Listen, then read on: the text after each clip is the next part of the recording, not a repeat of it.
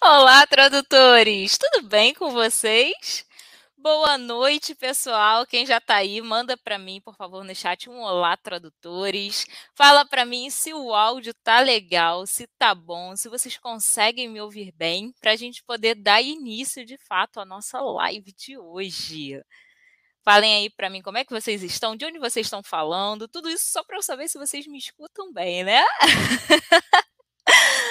Beleza, boa noite, boa noite, boa noite todo mundo.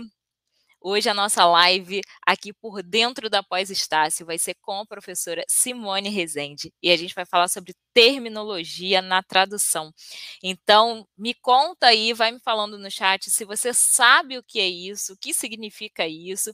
É, a professora Simone, inclusive, dá uma das matérias que ela dá na pós é sobre terminologia é, sobre como montar glossários, né? E a gente vai conversar sobre isso aqui hoje. Então, comentem aí, por favor, se vocês sabem o que, que é, porque se vocês não sabem, vocês já vão aprender um pouquinho hoje, tá? Ela vai dar algumas dicas aqui para vocês, já vai dar meio que uma aula para vocês sentirem como é que é a pós. E vou falar para vocês, essa professora dá uma aula que ninguém dorme na aula dela. Vocês vão ver agora como é que é, tá bom? Deixa eu chamar aqui a Simone. Simone, opa, agora sim, antes estava cortadinha. Tudo bom, Olá, Simone? tudo bem, Laila? tudo bem. Gente, a Simone é uma das professoras mais animadas que tem no curso de pós-graduação em tradução. Vocês não têm noção de como ela é animada. né, Simone? Essa animação, Laila, vem porque eu faço o que eu gosto. É, falar de tradução e falar dessas coisas é pinto no lixo. Eu fico assim, é, eu adoro. Então, as minhas aulas eu passo só as coisas que eu gosto para os alunos. É isso. Então, ah, é, é fácil falar sobre o que a gente gosta, né? É, é. Verdade. A gente estava até conversando aqui antes de entrar ao vivo, né? E estava falando que a gente tem papo aqui para a noite inteira. Quem quiser ficar. A gente é fica a noite inteira aqui, emenda amanhã na live do Sextou, né? Tá tudo certo. Simone, eu vou te pedir um favor. Vou pedir para você se apresentar para o pessoal, que aqui no canal agora tem muita gente nova.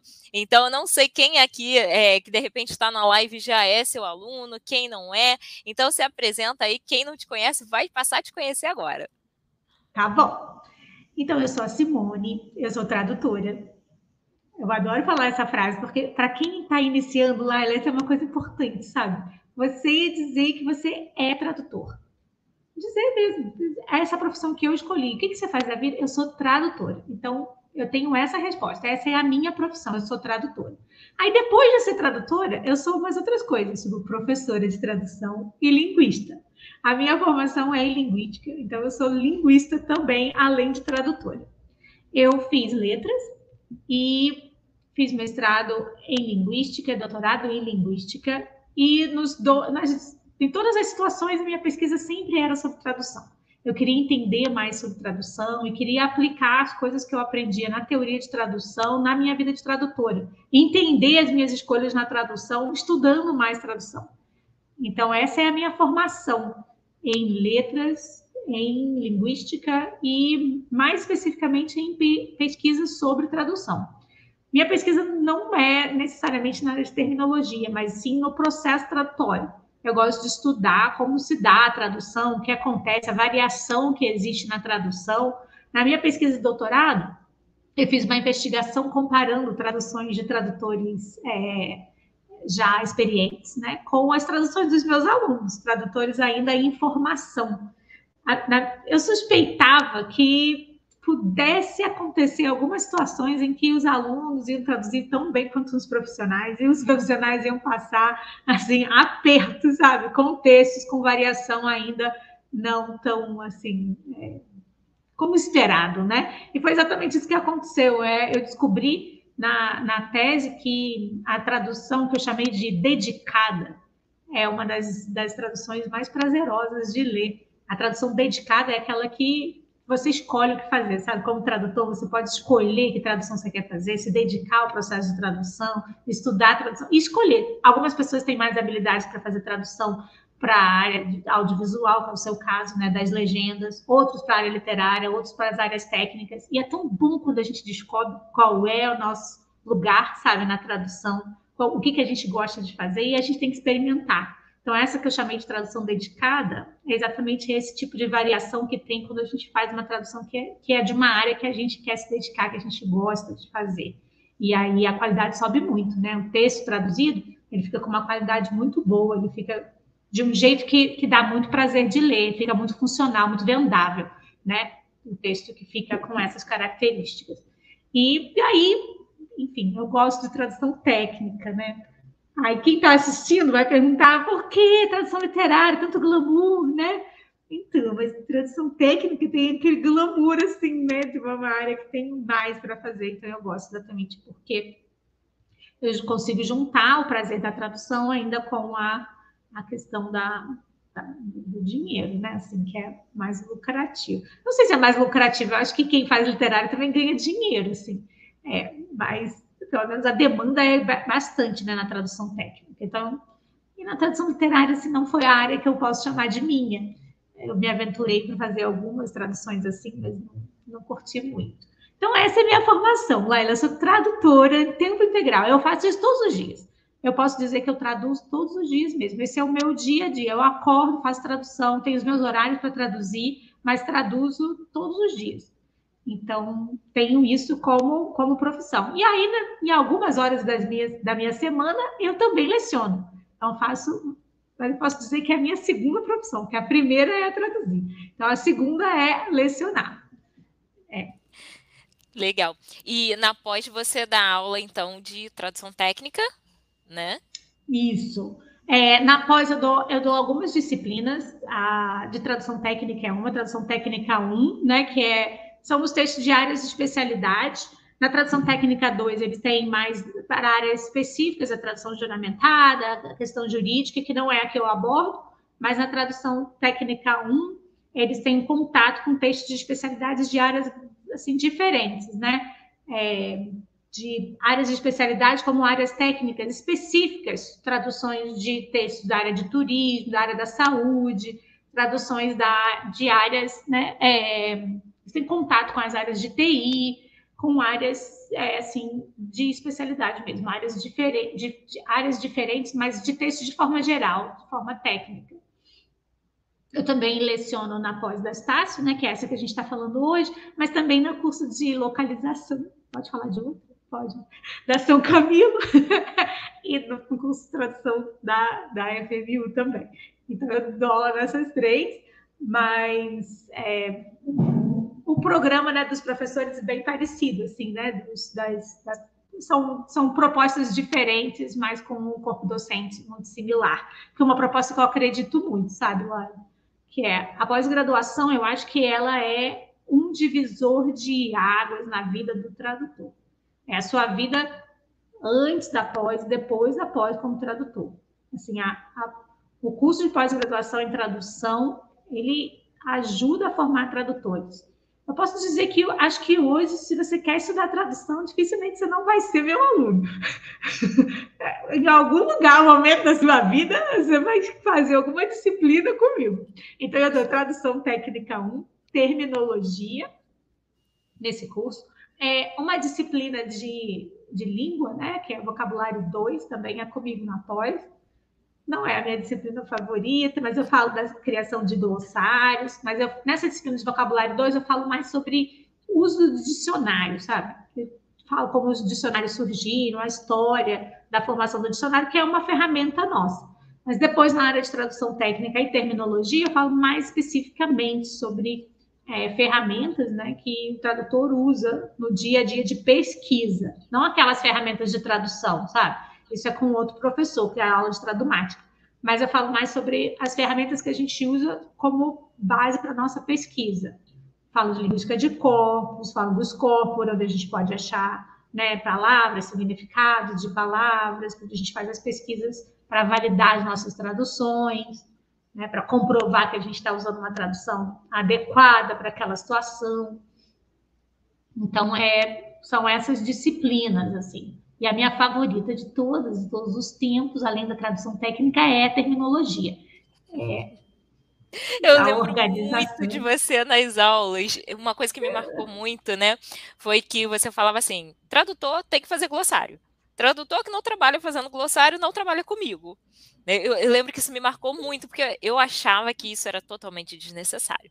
Eu, eu, quando comecei a trabalhar com tradução, eu comecei assim, eu não queria usar Cat Tool, eu era muito resistente, porque assim, quando eu entrei, eu nem sabia que existia Cat Tool né? E eu fazia no Word. Eu abria lá o documento que o cliente mandou, abria um Word limpo e ia fazendo a tradução assim.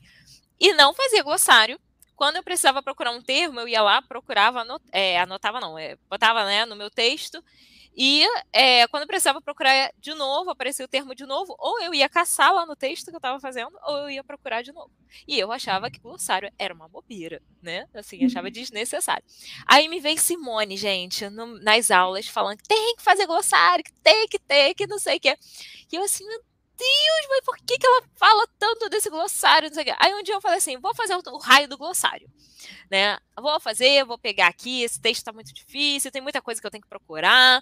Aí comecei a fazer. E não parei nunca mais. Ai, lá é um caminho parei. sem volta, o caminho da pesquisa, sabe? O glossário, ele funciona como se fosse a nossa memória. E a gente tem que, nas aulas eu costumo dizer, a gente tem que ser feliz. Nossa memória não é para a gente saber todas as palavras na nossa cabeça. Sabe? A, né, a, a cabeça para a gente pensar em outras coisas, da felicidade do nosso dia a dia. Aí a gente não lembra qual a tradução disso, ah, como é que eu já fiz? Aí eu vou lá no meu glossário, ela está lá. Minha pesquisa está registrada, eu já fiz, eu, eu guardei, eu posso reutilizar. Verdade. Então, o glossário funciona como essa sua memória. É lá que você coloca o seu passo a passo de pesquisa, é lá que você coloca os links das abas que você abriu. Você pode ficar com 200 abas, mas você pode organizar né, essas abas abertas lá no seu glossário para voltar em algum termo que eu tenha encontrado. Então, ele não é só um glossário onde a gente coloca a base terminológica do texto que a gente está traduzindo, mas também todo o passo a passo da nossa pesquisa. Coisas que a gente achou interessante, é, eu gosto de botar umas coisas que eu gosto, assim, que é que são registros, às vezes, que eu faço de, de coisas que são difíceis para mim. Coisas, por exemplo, do português, que eu olho uma vez, olho duas vezes, olho três vezes e falo, ai, não posso esquecer mais isso, vou colocar isso no glossário. E às vezes eu coloco um aviso em alguns glossários. Às vezes eu abro um glossário antigo, ontem mesmo abri um glossário antigo, a primeira colocação era lá, nunca escrever alguma coisa. Tava lá, na verdade era, nunca colocar por cento por extenso é, não usar a palavra, é, no caso, aluno e aluna, usar sempre, que era específico para esse cliente, né? usar sempre a palavra estudante, que era a, a palavra mais adequada, ao invés da, só da, da, da dicotomia de aluno e aluna, né? binário. Então, usava a palavra estudante. Eu, ah, interessante. Ah, não lembrava mais disso. Ah, então, eu vou colocando coisas de concordância, regência de verbo, é, além, claro, da terminologia, né? Então, terminologia, os termos ficam lá. Às vezes eu coloco só a terminologia, se eu vou compartilhar com alguém, se eu vou dar o glossário para alguém, se eu vou usar no Maquete Tudo depois. Algumas vezes não, eu coloco anotações mesmo minha. Funciona como um bloco de notas, sabe, o glossário, onde eu coloco o meu processo, o que eu estava pensando. E aí eu volto lá e fico, nossa, já olhei isso, nossa, essa palavra eu já achei. Então fica um registro da minha memória de tradução lá, das minhas notas. E ele fica num formato, Laila, que eu ensino nas aulas para usar, no formato no Excel, né, colunado, e que fica muito fácil transformar numa turn base para colocar numa cat tool, sabe, numa base terminológica que eu posso usar tanto para qualquer par de idiomas que eu estiver trabalhando, né, mas que eu posso colocar em, em ferramentas de tradução variadas, né, e reutilizar você tem uma ideia? Ontem comecei uma tradução nova de uma área que eu já tinha feito algumas vezes e o cliente me mandou e eu pensei, ah, eu vou usar essa cat tool aqui que já tem alguns glossários lá dentro. Aí comecei a usar e pensei, ah, não é minha favorita, quero usar a minha favorita. Aí eu fui lá e mudei a cat tool, mas baixei todos os glossários de uma ferramenta e coloquei dentro da outra. E aí, quando eu coloquei o texto, ele já foi lá direto lá na minha memória dos meus glossários e começou a achar as palavras que eu já tinha colocado, já me propor aquela. E eu falei, eu amo tecnologia, oh, que beleza que isso existe, sabe? Para eu poder reutilizar as minhas próprias pesquisas. os meus próprios glossários. É tão bom quando isso acontece, sabe? Que a sua memória no computador vai crescendo e você pode reutilizar. Claro que quanto mais eu faço, mais confiante eu vou ficando da qualidade das minhas pesquisas, né? É, o que eu digo Isso é que, que... falou da, da, pesquisa também é um ponto muito importante, porque eu lembro de um cliente que me pediu para fazer glossário, e ele falou assim para mim: olha só, é, eu preciso que você faça glossário e eu preciso que você coloque a fonte de onde você encontrou. Só que não uhum. pode usar Wikipedia. Só que muita coisa a gente encontra, ainda mais no meu caso, que era culinária, né? Uhum. Eu encontrava ali, eu conseguia mudar. Ah, isso aqui tá, espanhol, vamos lá para o português, vamos ver se realmente é isso e tal. E eu batia depois com outros sites, com imagens do Google, para ver se o corte da carne equivalia em inglês, em espanhol e português, aquela uhum. coisa toda, e não podia usar o Wikipedia. Aí fiquei assim, gente! Aí assim, Simone, como é que a gente faz nessa hora Mas que você tem um site ou você tem um dicionário? Como é que a gente ó, faz isso? Tem solução, se você olhar a Wikipedia, ela é super rica. Às vezes não fica bem você colocar como uma fonte acadêmica ou como uma fonte num glossário, mas ela tem as próprias fontes. Tudo que está escrito na Wikipedia, quem escreveu teve que validar, igualzinho no glossário. Porque a pessoa escreve, se escrever uma besteira se escrever alguma coisa errada, alguém já vai lá e dizer, ó, oh, isso aqui não está certo, isso aqui está errado. Então, para a pessoa poder ter confiança na informação que coloca na Wikipedia, elas têm que colocar a fonte. Então tem que validar. Então, às vezes, eu não quero dizer que eu achei na Wikipedia, eu vou lá na própria fonte que a Wikipedia me dá e vou direto beber da mesma água que quem usou a informação da Wikipedia colocou lá a fonte de onde tirou. E isso, Laila, fica fácil para você saber se a Wikipedia está confiável ou não, quando você Pega, por exemplo, uma página que você sabe, uma informação que você tem certeza. Por exemplo, se eu, se eu pergunto para você, ah, a legendagem é feita, sei lá, na, no YouTube diferente da Netflix, aí um coloca duas linhas, não sei quanto caractere. Se você for lá olhar na Wikipedia, ver a informação, você vai ver que, tipo, nossa, alguém colocou aqui, colocou certinho. Porque se a pessoa colocar errado, alguém que é especialista da área já vai lá dizer, tipo, não, não é assim, não. Então, coloca a fonte de onde tirou para você. Então, se você fizer essa, essa triagem nas páginas da Wikipedia, com informações que são da área que você domina, você vai conseguir fazer essa avaliação da qualidade da informação, sabe? E às vezes usar fontes que estão lá sendo validadas, assim, para chamar de suas, né?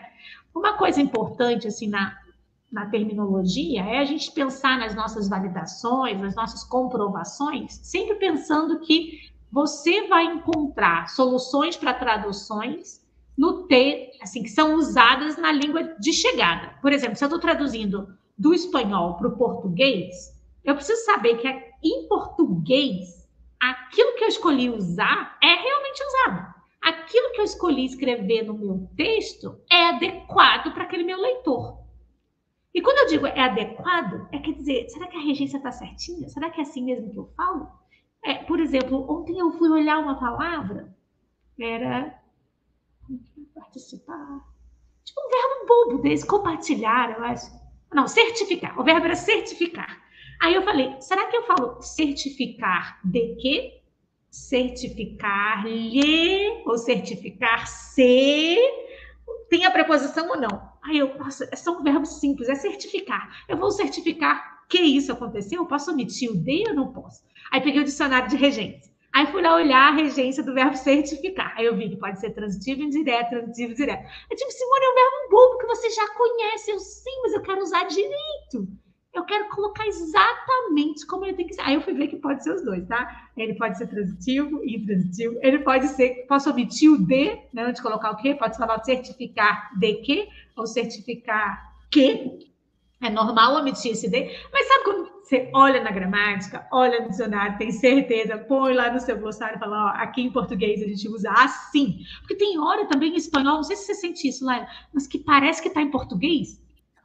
É. É verdade. Ver, tipo, e confunde, né, também. A gente fica assim, gente, mas isso é espanhol é português? É espanhol tem... português. Eu paro muito também para pesquisar regência. Nossa, como eu paro para pesquisar regência, gente. Dá um, é igual, um né? tilt. É. Porque a língua é muito parecida, né? Então, assim, tem hora que enrola, não tem jeito. É isso mesmo. É. Gente, Será que tá e... tá certo? É. É, o pessoal já tá, começou aqui. A live vai ficar gravada. vai ficar gravada, Milena. É, tem uma playlist, eu deixei uma playlist aqui no YouTube para vocês, por dentro da pós-Estácio, tá? Então, todas as lives referentes a pós ficam salvas nessa playlist, tá bom? Vocês podem procurar lá depois, podem ficar tranquilos. No LinkedIn eu não sei se ela fica salva, mas no YouTube com certeza, tá bom? É... Oi. Tem uma coisa legal da pós que eu queria falar. Fala. É, que aconteceu assim, é, acontece assim, geralmente nas aulas, vou dar o um exemplo da aula de tradução técnica. Uhum. É, eu gravei uma aula no estúdio, né? A aula está lá disponível. O aluno assiste essa gravação da aula que eu dei. E depois que ele assiste essa gravação, ele faz algumas atividades que eu proponho durante essa aula, e aí ele vai compartilhando comigo. Então, diariamente, eu recebo os alunos compartilhando atividades comigo, né? Para eu corrigir, para eu dar opinião sobre essas atividades. E depois de algumas semanas, né, que ele já que a aula já aconteceu e ele já, já assistiu, eu marco um chat ao vivo. E aí a gente fica durante uma hora conversando, os alunos podem fazer perguntas sobre as coisas que eu falei no vídeo, e tem uma interação que acontece ao vivo. Geralmente eu gosto de fazer sábado de manhã, assim, 10h45, antes do almoço, sabe? Às vezes eu marco segunda noite, mas depois eu morro de pena. Tipo, segunda noite é desumano, sabe? Nada pode acontecer segunda noite. Segunda noite e sexta noite, tipo, né? O pessoal também detesta a aula tipo, sexta noite. Aí eu marco sábado de manhã, que é um horário mais unânime, assim que funciona. Aí, Laila, durante essa hora eu converso com todo mundo, as pessoas fazem perguntas, eu tiro a dúvida dos alunos, a gente discute teoria de tradução, escolhas, como traduzir, por exemplo, é, siglas, o que fazer com as, com as palavras né, que continuam e não em inglês, com o estrangeirismo, né, o que, que acontece se eu coloco o estrangeirismo ou não, se eu domestico. E aí tem uma discussão bem interessante. E aí, o que acontece é que, geralmente, num, num módulo que tem 20 horas, né, igual de tradução técnica, essa interação acontece nesse momento. Depois eu tenho fóruns de discussão que os alunos postam, mas não é síncrono, assim, né? Não é ao vivo. E aí, o que acontece é que muitas vezes os alunos falam: ai, vamos fazer de novo, professora. Marca mais um, é tão pouco um. Aí, aí, eu marco, porque eu, eu adoro esses momentos. É, teve uma. A Amanda falou aqui no chat, ó. Eu queria mais aulas com você. Exato. Aí ontem eu recebi um e-mail de uma aluna falando: ai, professora, eu queria perguntar mais coisas que eu não perguntei. Você pode marcar outro? Aí eu, ai, vou marcar outro. Pode deixar que eu vou marcar outro. A gente faz mais uma hora para fazer perguntas, etc. Para discutir. Então, são momentos bons, assim, esses ao vivo, né? Que dá para. Aí, ó, o pessoal está pedindo mais. Falando, Isso, faz mais, vou fazer mais, pode deixar. Então, gente, olha que legal, né? Apesar de ser aula gravada, tem seus momentos ao vivo também para tirar dúvida, né? Para conversar, para esclarecer. Eu acho isso bem legal. Eu hoje em dia sou muito assim adepta aos cursos gravados, né? Ainda mais gente que eu tenho uma filhinha pequena, né? Vocês sabem. Então, assim, é. tipo, eu, eu vou no gravado na hora que dá. é assim que a gente faz, porque nem sempre no ao vivo tem condições, né? né? Fica bem é. complicado. Fora que no gravado você tem a chance de voltar a assistir de novo, dar Parar, uma né? paradinha, né? vai pesquisar, volta com calma e tal. Né? É. Então, assim, são as vantagens. Eu, na época, fiz a pós-presencial. Então, assim, quanta coisa que eu aprendi lá, hoje só tenho na memória, né? Nas anotações que eu fiz, porque eu tenho tudo, eu tenho tudo guardado. Todos os exercícios, to todas as anotações, tudo que eu levava no notebook para pós, entendeu? Então, assim, eu fazia tudo. Mas eu não tenho as aulas em si, né? Então, eu não podia voltar, era só ali do momento mesmo. Mas deu problema no LinkedIn, gente. Depois eu vou pedir para verificar o que, que houve lá.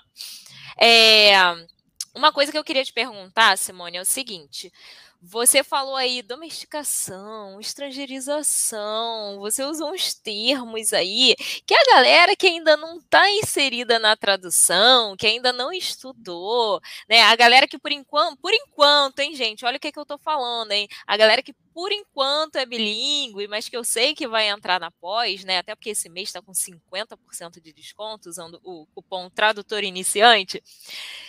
Como é que essa galera vai entender assim o que, que é isso? Você pode dar uma passadinha rápida dando essa explicação aí? Sim, quando é que eu uso um? quando é que eu uso outro, só para o pessoal já ter um gostinho. Sim. A estrangeirização e a domesticação são, dois, são duas técnicas de tradução, né? são duas formas que a gente usa para pegar o texto para traduzir. Quando a gente vai domesticar, quer dizer que a gente vai pegar o texto que a gente está lendo na língua estrangeira e trazer ele para a língua que a gente está traduzindo. No caso, se a gente traduz do inglês para o português, quando eu trago ele para o português, domesticar quer dizer que eu vou apagar marcas do inglês que estão no texto e vou fazer com que o texto fique mais próximo do meu leitor. Quer dizer o quê? Assim, é, é, que eu vou tirar marcas do inglês do meu texto, vou evitar anglicismos, vou deixar, por exemplo, se eu estou traduzindo um menu de restaurante, eu vou lá e vou substituir blueberry, vou botar mirtilo, que é o que a gente usa em português. Tipo, tem uma tradução para essa palavra. E, tipo, cake vai virar bolo, sabe? E não vou usar. Apesar que a gente sabe que se for um texto de marketing, o cake R$ reais, né? O bolo R$ 3,50. Então. Mas tem também o cake. O bolo de cake, né? Não sei se vocês já ah, viram. Tem o bolo, bolo de, cake, de cake agora também. então, essa é a ideia. Domesticar quer dizer, então, você apagar essas marcas da, de, do idioma que, de partida quando você escreve na, na, no idioma de chegada. Estrangerizar quer dizer a gente manter essas marcas. Então, eu vou manter exatamente se meu propósito for esse, de deixar o texto, né? Eu quero que a pessoa pense na cultura de partida quando ela estiver lendo. Eu quero que ela lembre dessas coisas estrangeiras. Pode ser para uma técnica de marketing, pode ser para dar essa ideia, né, de que é mais caro porque está em inglês. Plus, deixa plus, né? Não traduz. Deixa algumas coisas da, das marcas, né, que que tem no texto de partida, no texto de chegada. Isso quer dizer que eu vou estrangeirizar o meu texto ele vai fazer mais sentido para o meu leitor, né? E aí, como é que a gente faz essas escolhas? Sempre pensando no leitor. Se a gente pensar no leitor, essas escolhas ficam mais conscientes. Então, as aulas da pós são exatamente sobre essas questões do que a gente tem que, que não é o que a gente tem que pensar, mas são para você ficar mais consciente sobre preocupações que você precisa ter, que quando a gente não faz o curso de tradução, eu chamo esse tradutor ainda de inocente. Ele está ele não é só iniciante, não, Lara. Ele é, é Laila. Ele é inocente ainda, porque ele precisa passar por essas exposições, ser exposto ao problema, para ele deixar de ser inocente. Então, fazer escolhas conscientes, né? Quer dizer, eu vou escolher. Tem uma situação que é assim: ah, eu vou escolher domesticar, então eu vou apagar todas as marcas. Mas aí ele apaga uma, duas, três, esquece de apagar a outra, porque às vezes aquela marca está tão já enraizada que a gente nem percebe que é inglês, a gente nem percebe que a gente não está usando a nossa própria língua, sabe? Não, né, usando o português no caso na hora de escrever. E aí eu falo, ah, mas você traduziu um, não traduziu o outro? Não, está traduzido. Ah, não, não está. Ah, é verdade, nem percebi que não estava ainda. Esse ainda está inocente, porque ainda não está consciente a escolha, sabe? E às vezes, Laila, essas escolhas, elas são assim. É até na língua portuguesa mesmo, sabe? Por exemplo, quando eu falei da concordância, quando eu falei da regência, por exemplo, eu posso concordar em português, é, quando eu falo a expressão assim, a maioria das pessoas vai, ou a maioria das pessoas vão.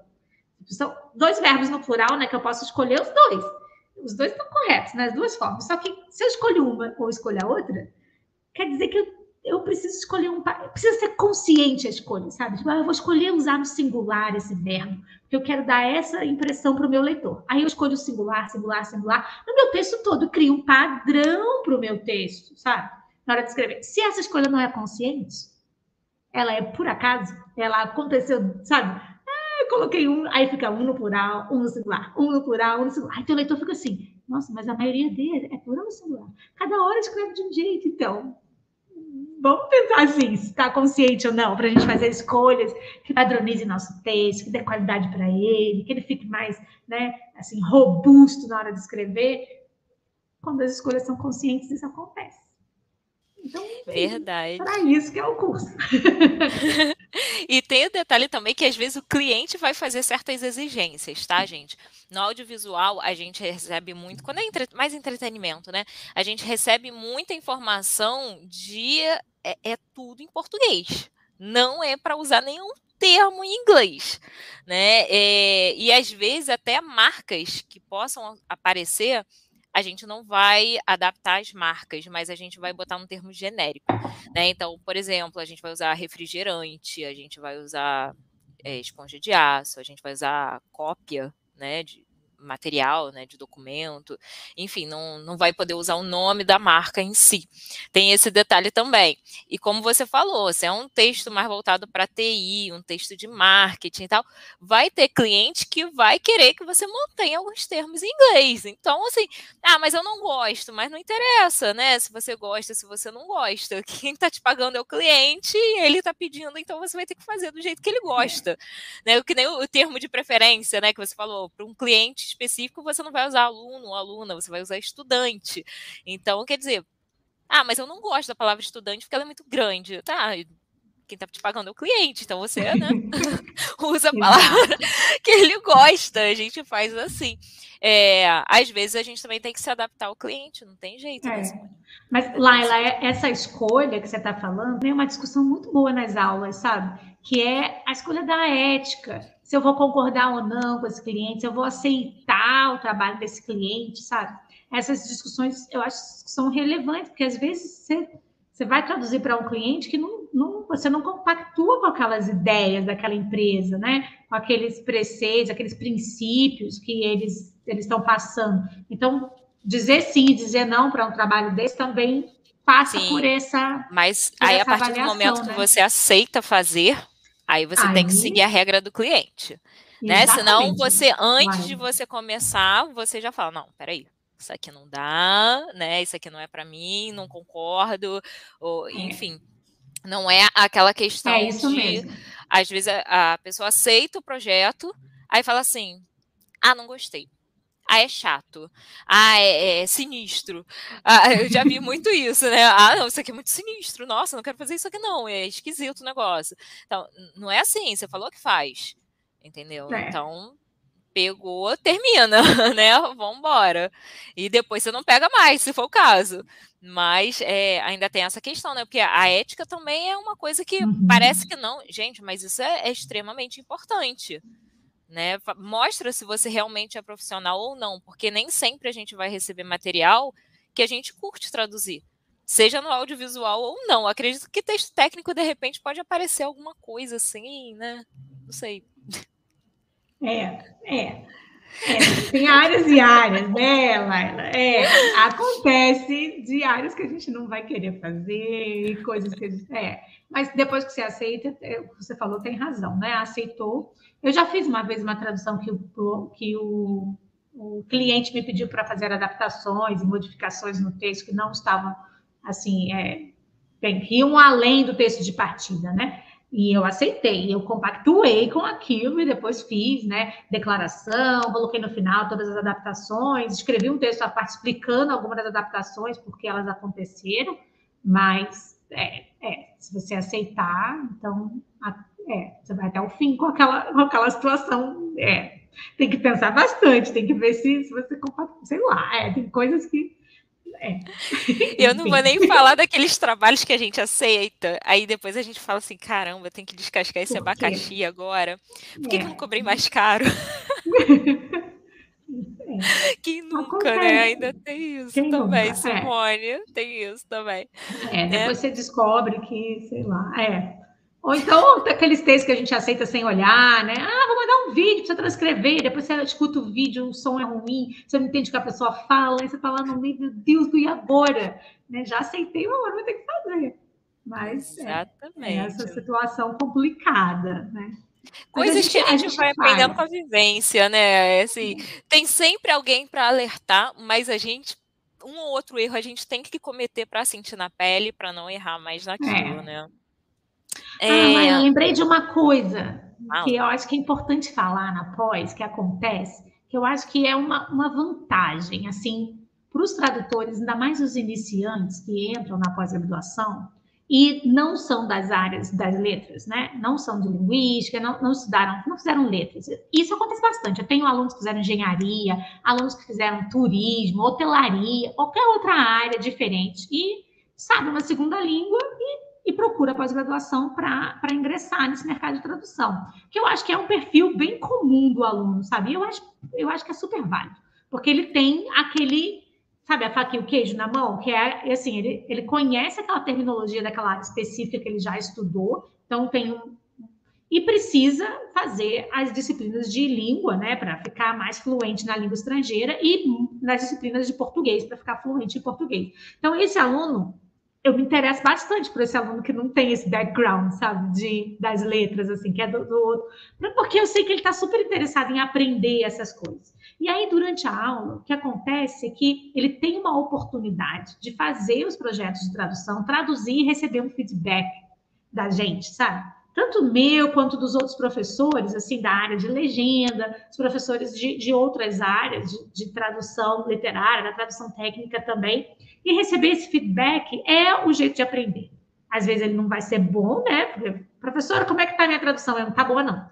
Não tá boa, vamos voltar, tá muito literal, isso aqui tá, tipo, olha só, errou a concordância. Nem o Google erra a concordância, gente está errando concordância, não pode mais acontecer, bota lá no Google Tradutor que ele não vai errar, não. Concordância, ele pode errar, né? Terminologia e concordância é difícil de errar. Mas, enfim. Aí eu, essa discussão, esse feedback que acontece nas aulas da pós, eles são, é, eu acho que ele é muito gratificante para o aluno. É a partir desse feedback que eu acho que o conhecimento vai sendo construído e ele vai virando um tradutor mais assim consistente, sabe? Mais é, autônomo mesmo, sabe? Conseguindo fazer a tradução com garantia de que ele, não, isso aqui tá, tá dá para entregar. Isso aqui ficou legal, já fiz tudo que eu aprendi na aula, consigo reproduzir isso aqui, sabe? Já fiz as adaptações necessárias, porque o tradutor que é muito inocente ainda, que não passou por esse processo de feedback, sabe, de receber e dar, e não só meu, entre eles mesmos, sabe? A pós-graduação faz com que isso aconteça. Você pode traduzir em dupla, você pode fazer com alguém e pode um dar o feedback para o outro, sabe? Dizendo, olha, sua frase está estranha, a tradução não está legal. E aí esse feedback entre os próprios alunos e entre o professor e o aluno é, é, é o que é onde a gente aprende. Se alguém te corrige uma vez com alguma coisa, aquilo dói, gente dói. É verdade. E aí a gente não erra mais, né? É verdade, não, e assim, isso ajuda também a pegar aquela confiança para entrar no mercado. Uma coisa que eu é. escuto, uma queixa muito grande é, do pessoal que segue o tradutor iniciante é justamente essa. As pessoas não se sentem preparadas, às vezes até fazem um curso, dois, mas é, se tornam um estudante profissional na verdade, né? Não conseguem parar de fazer cursos e mais cursos. Gente, tem que estudar sim, tem que fazer curso sim, mas você também tem que entrar no mercado, porque você precisa ganhar é. dinheiro, né? Então, você precisa de curso, não é qualquer curso que você vai fazer. Você vai fazer um curso com professores que te deem feedback, como a Simone estava falando, para você também ganhar confiança e saber que você está fazendo um bom trabalho e que você vai conseguir entrar no mercado. Porque se a gente fica só naquela de vou estudar, vou estudar, vou estudar e nunca entrar no mercado, daqui a pouco você também não tem dinheiro para fazer mais curso nenhum. Né? Então, é. é. buscar o feedback e é buscar melhorar também, receber um feedback. Beleza, na próxima é, tradução que eu fizer, o que, que eu tenho que melhorar né, para eu não cometer aquele erro novamente? Então, isso a gente Exato. tem que pensar. Pessoal, quem tiver dúvida, eu estou vendo mil elogios aqui, né, é, para Simone. Mas quem tiver dúvidas também, quem tiver perguntas que quiser fazer para a professora sobre o assunto, pode perguntar sobre a pós também, né? Questão de aulas e tal. Vocês podem mandar aí no chat que eu passo aqui para ela na hora, tá? Porque elogio Simone tem aqui 10 milhões de elogios, né? Tem gente aqui do Peru. Olá, Milagros! Ó, a Milena falando, ai, gente, Milena aqui, me resumiu agora, sou estudante profissional, então bora partir para o mercado, uhum. Milena. Ah, estudar é bom, sim. Eu, por exemplo, eu sou uma pessoa que eu não gosto de parar de estudar, eu estou sempre estudando alguma coisa, mas a gente tem que estudar e botar em prática. Né? Então, assim, de repente, vale a pena você ver se os cursos que você está fazendo estão te dando feedback e você pegar esses cursos e botar assim, tá, estou recebendo feedback, legal, então agora eu só vou fazer curso de novo quando eu conseguir faturar, sei lá, bota uma meta para você. Faturei tanto, eu posso fazer um próximo curso agora. Né? Eu não sei, o que, que você acha, Simone? Eu, eu penso, eu trabalho assim. Ah, eu concordo forma. muito, Laila, mas eu também faço isso. É que os alunos pensam que a gente não estuda. É, mas não! Essa semana eu conversei com a Merichel, a gente estava fazendo um projeto para um curso, né? Também, lá escrevendo as coisas, de repente ela, ah, estou estudando aqui, Simone, estou fazendo o curso de tradução de saúde. Aí eu, Maritinho, tipo, você fazendo curso de tradução? Aí, sabe, ela, ela é tradutora há muito tempo, ela, né, assim, traduz mais de 20 anos fazendo tradução. Aí ela, ah, mas sei, nunca fiz tradução na área da saúde, e agora tem um mercado grande, as pessoas estão pedindo tradução da saúde, e aí, como é que eu vou dizer sim se eu não estudei? Então, essa resposta para mim foi muito boa. Tipo, como é que eu vou dizer sim para o meu cliente para pegar uma tradução dessa e vou ficar me arriscando sem ter estudado, sabe? Então, ela, ela se matriculou no curso, estava fazendo um curso de tradução médica, tá lá fazendo, aí ela, errei uma palavra, um termo que me pegou. Eu achei ótimo, tipo, a gente erra, a gente erra, a gente fica desatento, a gente porque são coisas muito específicas de algumas áreas. Então, mesmo que a gente tenha uma ideia na pós-graduação. O legal da pós é que eu acho que você tem acesso a vários tipos de tradução diferentes. Então, você estuda a legenda, você estuda tradução técnica geral, você estuda né, é, tradução literária, você, você, vai fazendo as disciplinas e você vai estudando tradumática, vê as ferramentas, e daqui a pouco você vê, nossa, gostei de legenda, ah, gostei de literária, ah, gostei dessa área técnica. Aí depois você vê a técnica, aí, igual com a Meritel, né, ela, que é a coordenadora do curso, ela, não, quero fazer saúde agora. E vou me especializar nessa área de saúde. Então, vou procurar um curso que tenha dessa área de saúde. Mas eu queria muito me especializar num curso na área de marketing, que é, eu acho que vai ser o próximo passo, assim. Porque eu, eu, eu, fico lendo, às vezes, as postagens nas redes sociais, os resumos de jornalismo, e eu fico, ah, nessa área eu gosto tanto, eu queria ser mais fera nessa área do marketing. Então, pensando já em fazer traduções desse, de, desse par, dessa, dessa área específica de especialidade, que é que eu gostaria de fazer assim, com mais competência. Outra que eu gosto bastante, que é a área jurídica, né? E que eu não sei nada eu não tenho condições de traduzir, por exemplo, um contrato, gente. Não sei. Eu não posso dizer que, que, que, não, não posso pegar. Eu vou dizer não, eu vou, eu vou lá para a área de quem sabe fazer isso. Então é legal a gente ficar se conhecendo e a pós serve para isso, sabe? Para a gente ter acesso e conhecimento dessas áreas mais amplas para depois a gente se concentrar. E aí, Laila, quando você me diz, cara, vou esperar eu fazer, sei lá, 10 mil reais de tradução depois que eu ganhar esse, essa grana aqui, vou investir no curso tal, ou vou investir na ferramenta tal. Então, é, é interessante isso, sabe? E, e na pós também, os alunos têm desconto né, nas ferramentas lá. Eles dão desconto para comprar a ferramenta, para ter a licença, que é uma coisa interessante. É. Assim, que... Na minha época não tinha isso, não, tá? Na minha Agora, época, gente, eu fiquei muito tempo trabalhando. com as ferramentas, é. é. Eu fiquei muito tempo trabalhando com ferramenta gratuita, porque não tinha né, o desconto. Então, até eu consegui, eu acho que eu consegui um desconto foi de 50% no MemoQ na época, num congresso uhum. da Brat que eu participei. E aí sim eu tive condições de comprar a minha primeira ferramenta. Mas antes, gente, eu não tinha. Tá? Você, após agora tá dando tá tudo para vocês, né? Vocês é. têm 50% de desconto e ainda tem desconto também na ferramenta. Olha isso. Melhor é. do que isso, impossível. Enquanto está no curso, pode usar a ferramenta de forma gratuita. Eu acho que tem Olha dados isso, ainda tem, tem WordFest, é. E aí, depois que, que, que, que, termina o curso, ainda pode ter a, a adquirir a licença com desconto né, para os alunos.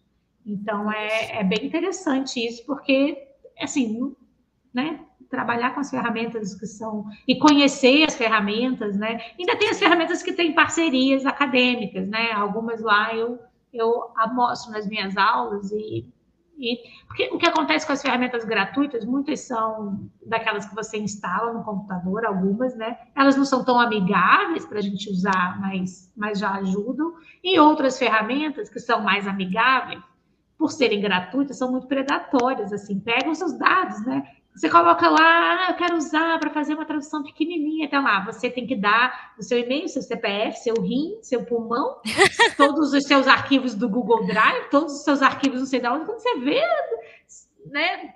Assim, é verdade. Não, não dá para dar é verdade. Então, é, é tu, não é de graça, cuidado. né? Tem um, um certo é, preço também. Tem um preço, Você está trocando, né? Você está dando lá as informações em troca de, de usar a ferramenta gratuita. É, Simone chegou a pergunta aqui da Karen. Oi, tem uma dúvida. Psicologia entra na área da tradução médica? Ah, agora me peguei aqui. Eu acho é, que olha, sim, né? Entra na área. Você acha que porque sim? Porque varia né? muito, porque tem, tem algumas universidades que classificam psicologia como humanas. Uhum. E outras classificam como, como saúde. É.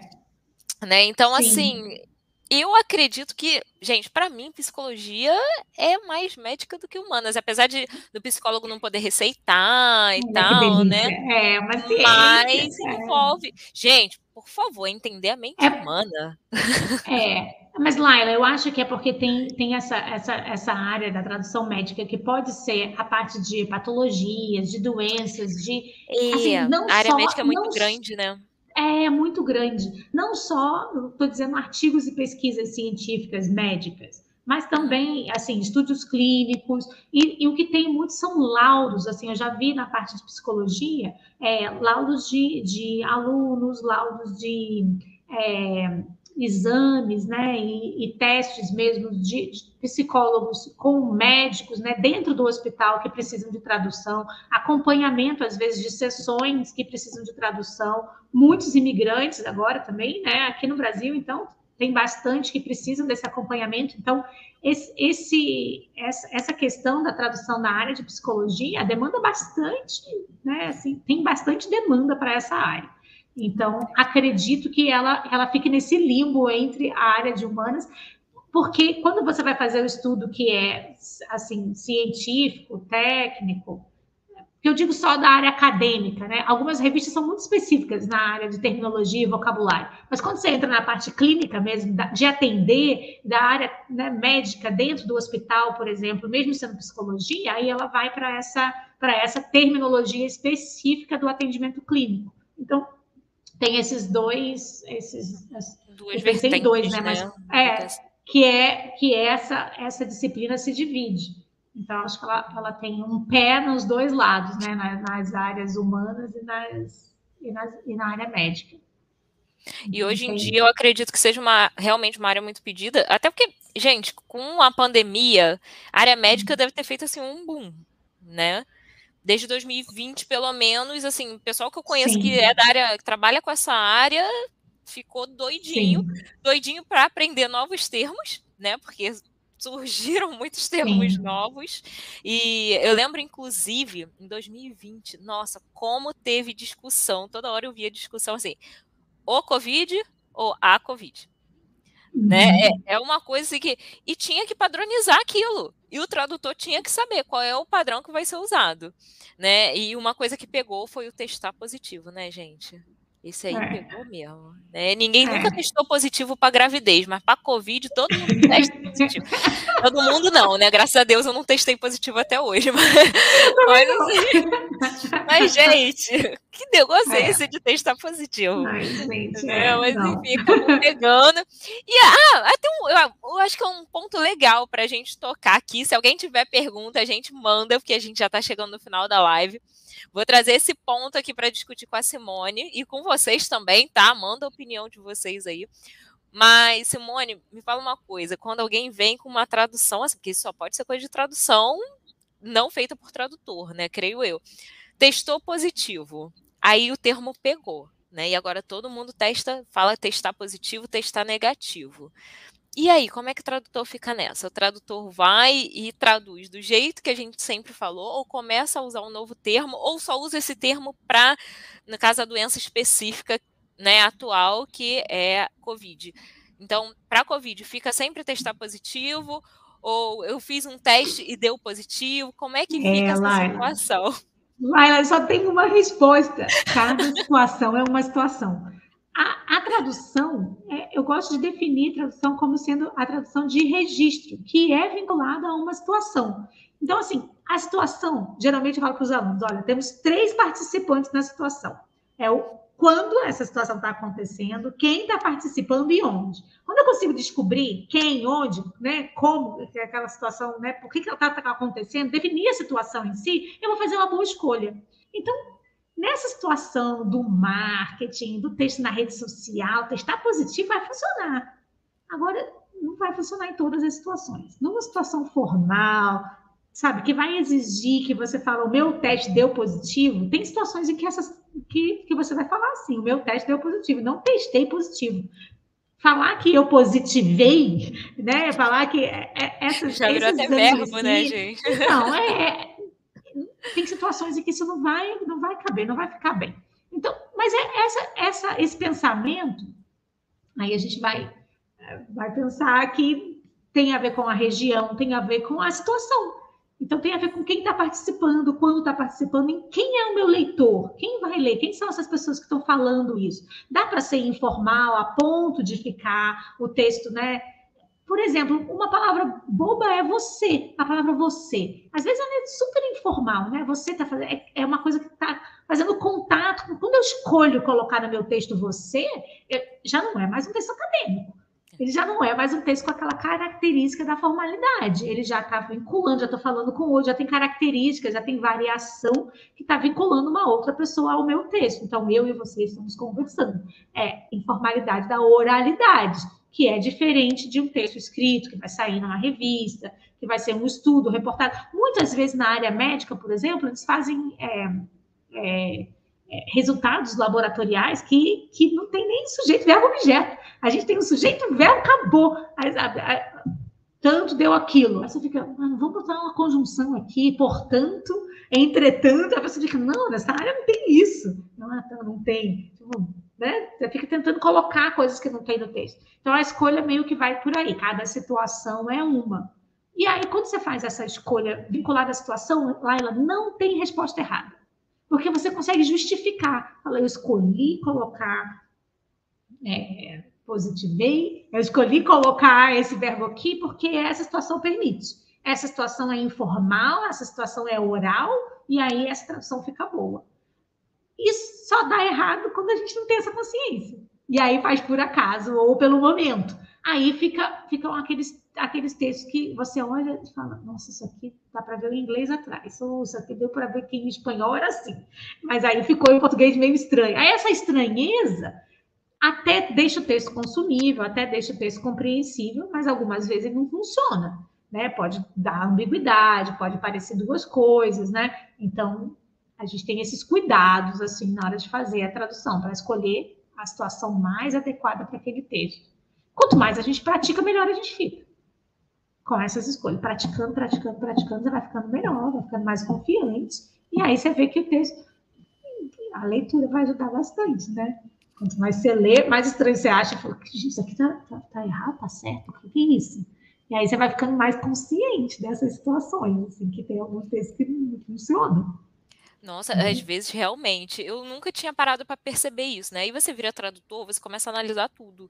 E tem coisa que eu falo assim, gente, eu quero ler em inglês, porque isso aqui em português tá muito ruim, sabe? Você não consegue, não você vê que é. aquilo ali tá e o bom tradutor não vai fazer isso, né? É, Laila, mas vai... imagina, você tá lendo um texto que foi traduzido, sei lá, do, do ucraniano agora. Eu não sei ucraniano, nunca vou ler ucraniano. Aí eu li o texto é. lá em português, aí eu fico assim, nossa, aqui tá estranho. Será que foi o quê? Será que é a tradução? Eu não sei. Mas tá estranho. Aí eu fui tentando ver por que aquela construção tá assim. Ah, provavelmente foi traduzido o texto. Ah, não sei se foi. Mas ao mesmo tempo, se né, a mensagem consegue ser transmitida, assim, ah, eu acredito muito que, que você pode fazer adaptações, você sabe que o texto funcione, assim, eu não sou tão purista assim no português, sabe, que não vou falar um sei lá, não vou terminar a, a, frase com a preposição, não vou falar, não Vamos é o que eu quero falar sobre. Ai, tô tá sobre. E tá tudo é, bem. Não vai acontecer essa parte. Mas outras situações, tipo, ai, deixa o cake aí, gente. Vamos lá, sabe? Ah, bolo de cake, exatamente. Ah, tudo bem, algumas coisinhas eu vou aceitar, porque acontece. A parte da, como é que é? Da situação. Outras já, já daquela situação não, não cabe, é. Então, tem, coisa é. que não, não dá e não é necessária, né, também. Então, Exato. eu acho que vale pesar isso, né? Ai, gente, Vai. me deu até uma saudade da pós hoje, porque é bem esse tipo de discussão, né, que a gente faz. Eu, eu aqui trouxe umas coisas de propósito, né, é, para vocês sentirem mesmo, mas eu lembro que na época que eu estava estudando, eu parava realmente para pensar. E aí eu ficava assim, não, peraí, mas isso faz sentido. E aí, o que, que eu faria nessa situação? Né? Hoje não, hoje eu já uhum. provoco mesmo.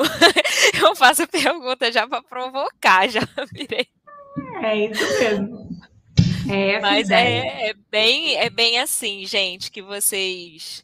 É, tem muita gente aqui que já é aluno, né? Mas quem não é, eu espero que tenham gostado, eu espero que tenha dado para você sentir um pouquinho como é que vão ser as aulas, né, quando você começar seu curso lá no Pós-Estácio. E, Simone, você tem alguma dica, assim, para a gente fechar a nossa live de hoje? Ai, alguma dica, gente? É, uma dica gente, assim, que dá, é... já... Ai, Depois ai, que deu um monte, né, na live inteira. É, mas ela confia que dá certo. Tipo, se você escolheu essa coisa da profissão da tradução, investe nisso. Então, assim, é, eu acho que eu acredito que é muito proporcional ao tempo que você investe. Quem investe bastante tempo na tradução, tanto para estudar como para fazer a tradução, vai ter um retorno maior de quem investe menos tempo.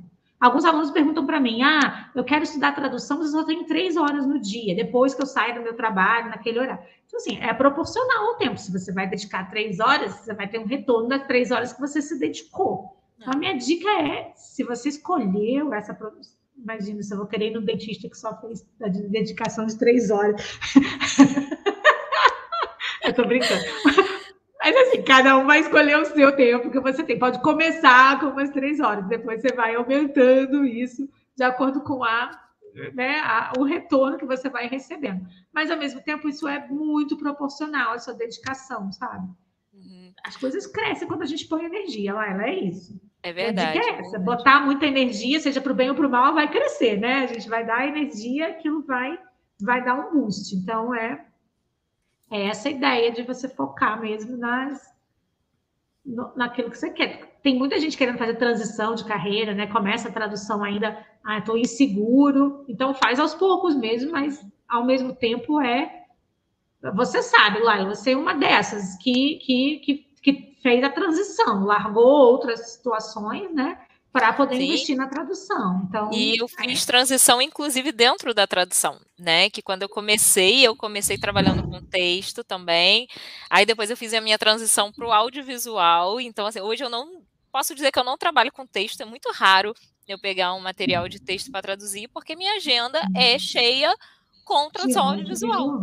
Né? Então, hoje, Laila, e você ainda tem essa escolha, Laila que você fez também, da, da, além do audiovisual, agora você nas redes sociais. Agora, é, não, isso aí é um trabalho. Gente, isso aí é um trabalho à parte. que também Você está nas redes, vendo conteúdo, você está aqui fazendo live, você está traduzindo, já está estudando interpretação. Laila, não, é tipo. Você vai botando em um monte de lugar, é muito legal. Isso. Os cabelos brancos é. já estão aqui, tá? É só para vocês. Tudo tem um preço nessa vida. É, mas é super possível, você tá vendo? Então eu vou fazer tradução esse tempo aqui, eu vou. Essa organização dessa produção, ela vai acontecendo. Vou me dedicar na tradução esses dias, quatro dias eu faço isso, três dias eu faço aquilo, e vou ter meu, minha horinha da produção de conteúdo. E a gente vai fazendo essas bolas, né? Que a gente vai segurando aí no dia a dia para equilibrar, ou seja, aula ou outra atividade, né? E ainda tem a Diana, ainda tem a família, ainda tem igual todo mundo, né? Que tem um monte de coisa ao mesmo tempo, é. Tem a vida pessoal ainda, né, gente? Porque Exato. nem tudo é trabalho. Mas é, e aí, a gente dá, gente, a gente dá, dá conta, sim, vai fazendo aos pouquinhos, né? Não tenham pressa, é, porque às vezes as pessoas também olham assim, ah, mas a Laila já tá, a Simone, não sei o quê, mas há quanto tempo a gente começou? Eu não estou nem aos pés da Simone de cobrar o quanto a Simone cobra de repente, é, porque não, até porque eu trabalho com audiovisual, então eu ganho menos também, né? Mas é, tem tudo isso, 52 né, reais, vai lá em um minuto. Tira. não, eu só eu chego uma tarifa alta assim, mas quando tem envolve urgência taxa de urgência. Aí, aí gente, alguém tem que. É aquele negócio, alguém tem que pagar o preço, entendeu? Se eu não vou ficar com a minha filha, não é ela que vai pagar o preço.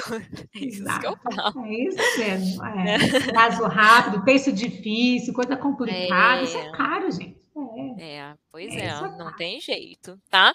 Mas é isso, gente. Dica maravilhosa, dicas maravilhosas. Tivemos uma aula aqui, uma amostra da aula é, de é, terminologia com a professora Simone da pós-Estácio. Então, galera, eu vou deixar aí de novo para vocês, tá? 50% de desconto, tá passando aqui embaixo, usando o cupom Tradutor Iniciante até hoje. Hoje é dia 30.